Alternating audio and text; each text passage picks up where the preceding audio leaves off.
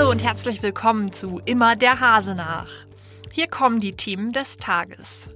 Busfahren in Osnabrück wird teurer. Das haben die Stadtwerke heute bekannt gegeben. Welche Tickets konkret betroffen sind, hören Sie in unseren Top News. Im Schwerpunkt bleiben wir gleich beim Thema Nahverkehr. In Osnabrück wird derzeit ein fahrerloser Shuttlebus getestet. Aber wie sicher ist dieser Betrieb eigentlich? Mein Kollege Sebastian Stricker verrät es Ihnen. Und im Newsblog geht es um das neue Kino Hall of Fame. Das eröffnet nämlich in dieser Woche alle Infos gleich im Newsblog. Sie hören immer der Hase nach, den Podcast aus der NOZ Lokalredaktion am Montag, den 16. Dezember.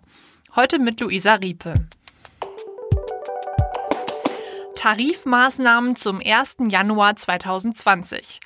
So lautete die Überschrift einer Pressemitteilung, die unsere Redaktion heute Nachmittag erreicht hat. Die Stadtwerke Osnabrück kündigen darin an, dass sich die Kosten für eine Busfahrt zum Jahreswechsel ändern werden. Mein Kollege Sebastian Stricke hat sich erkundigt, viele Ticketpreise bleiben unverändert, schreiben die Stadtwerke ja in ihrer Pressemitteilung. Sebastian, aber wenn sich nichts verändern würde, gäbe es keine Pressemitteilung, oder? Ähm, ja, ist ja auch eine gute Nachricht manchmal, die sich dann äh, lohnt, verbreitet zu werden. Aber du hast recht, ähm, es gibt eine Preiserhöhung zum 1.1. Das ist äh, nichts Ungewöhnliches.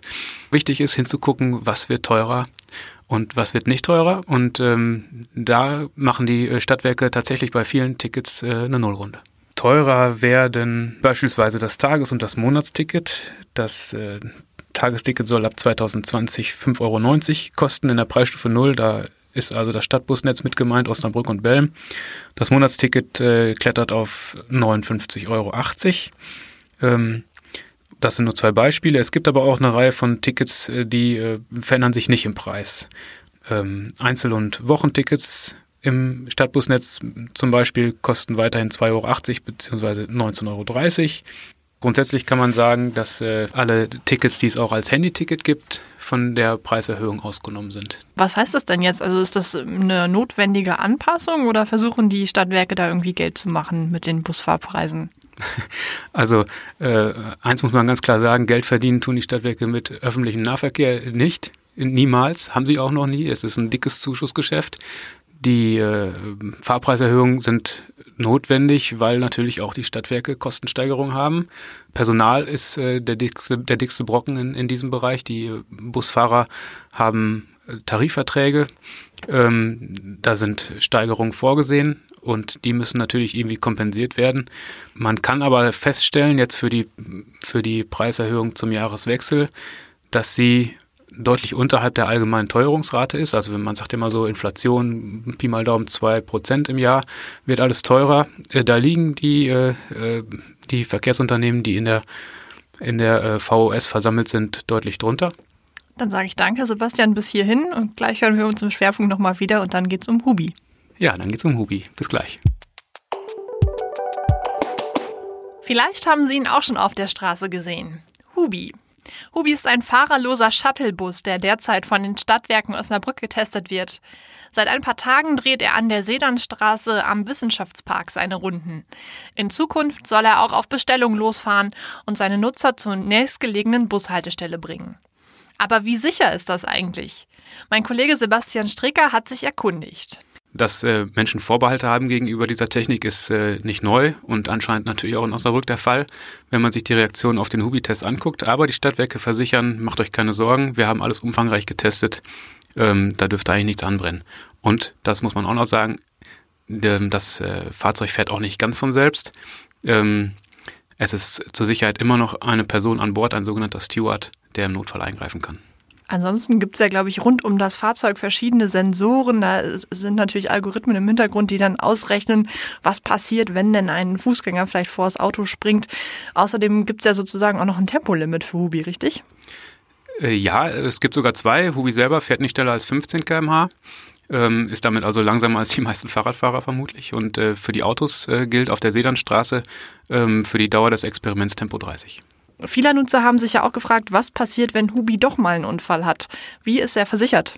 Hubi ist natürlich versichert ähm, über die Stadtwerke Ähm, was dann am Ende wie äh, abgerechnet wird mit Versicherung und so, das hängt immer ganz davon ab, wie der Unfall aussieht. Ähm, ist wie beim jedem anderen Unfall im Straßenverkehr dann eben auch.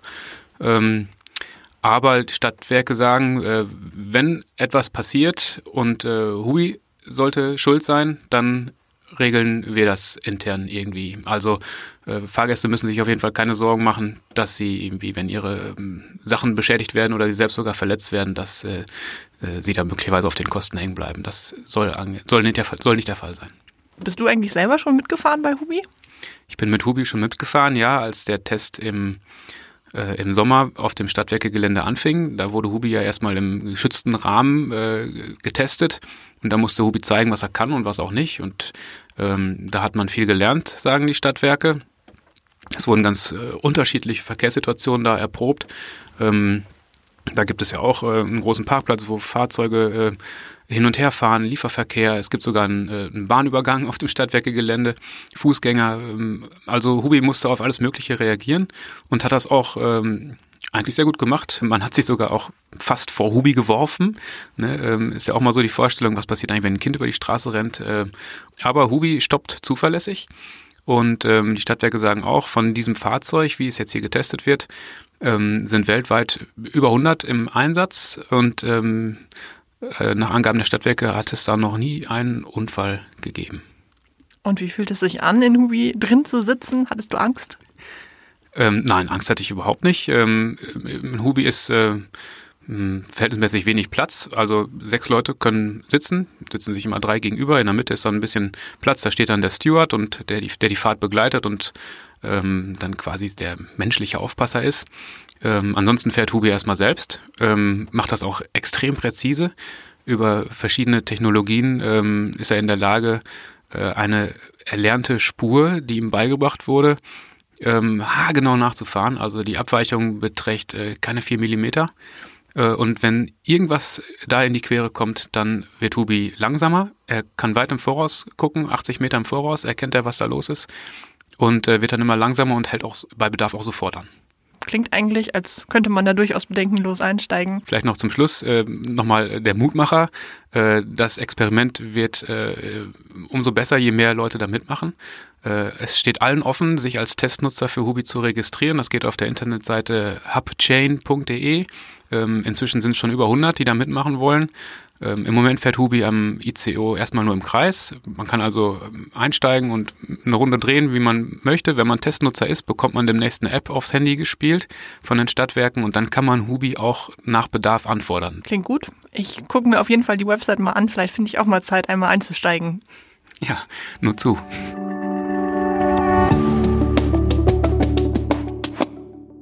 Monatelang wurde renoviert. Jetzt ist der Umbau kurz vor der Vollendung. In dieser Woche eröffnet das neue Kino Hall of Fame am Osnabrücker Hauptbahnhof. An gleicher Stelle hatte zuvor ja jahrelang das Cinestar die Leinwände bespielt, zumindest bis Juni diesen Jahres. Seitdem hat sich einiges getan. Der Eingangsbereich wurde durch die neuen Besitzer komplett umgestaltet. Außerdem sind große Komfortsessel aus Leder in die Kinosäle eingezogen. Zum ersten Mal Platz nehmen können die Kinogäste am Mittwochabend um 17 Uhr. Dann wird der neue Star Wars-Film im Hall of Fame gezeigt, zur Premiere in allen Sälen. Nach Angaben von Betreiberin Anja Thies sind schon viele Vorbestellungen eingegangen. Es gibt aber auch noch einige Karten. Und zum Abschluss des Podcasts gibt es heute ausnahmsweise mal einen Wetterbericht. Der ist ja so kurz vor Weihnachten gar nicht so unwichtig. Deshalb hat mein Kollege Christian Lang extra beim Deutschen Wetterdienst angefragt, wie sind die Chancen für weiße Weihnachten in Osnabrück? Sie ahnen es vielleicht schon, die Meteorologen haben keine großen Hoffnungen. Laut Prognosen gibt es milde Temperaturen und eine erhöhte Regenwahrscheinlichkeit. Die Chance, dass es an den Feiertagen doch noch schneit, schätzte Meteorologin Julia Schmidt auf maximal 10 Prozent. Eine Bitte habe ich noch an Sie. Lassen Sie uns wissen, wie Ihnen immer der Hase nach gefällt. Dazu haben wir eine kleine Umfrage erstellt. Den Link dazu finden Sie in den Show Notes zu diesem Podcast. Ich bedanke mich schon vorab fürs Mitmachen und sage bis morgen.